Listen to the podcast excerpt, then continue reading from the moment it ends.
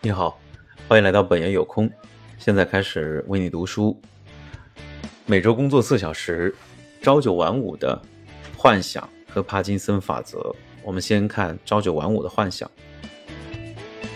引用的名人名言是史蒂文·赖特，生于一九五五年，美国喜剧演员。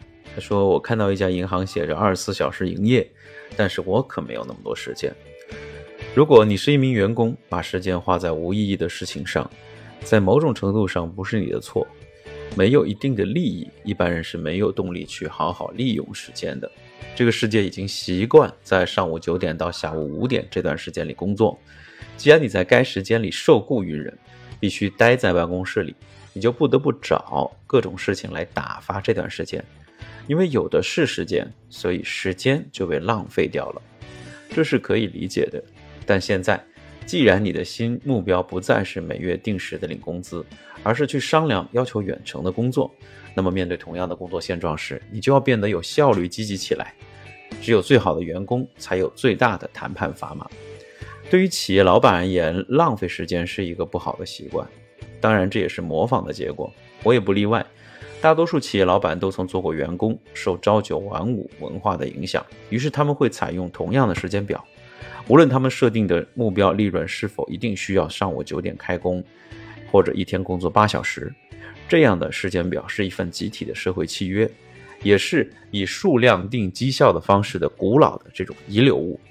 怎么可能全世界所有的人都正好需要八小时来完成工作呢？这个太荒谬了，这不可能的。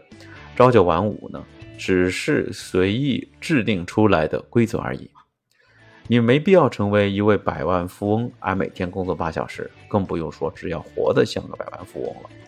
每周工作八小时都嫌多了。当然，我并不指望大家现在都相信我。我知道你是怎么想的，我自己有很长一段时间也这么想。一天的时间真的不够多。那么就让我们来考虑一些有可能达成共识的事情吧。因为有八小时的时间要填满，我们才有满满的八小时的工作。如果我们有十五小时，我们就会工作十五小时。如果如果啊，有一件紧急的事情需要我们两小时后停止手头工作，而工作又不能够拖延，神奇的是什么？是我们往往会在两个小时之内就能完成所有的这些工作，对吧？所以朝九晚五这个呃约定俗成的时间规范，其实是经不起推敲的。好的，今天呢就到这里，非常感谢你的收听，我们下次再见，拜拜。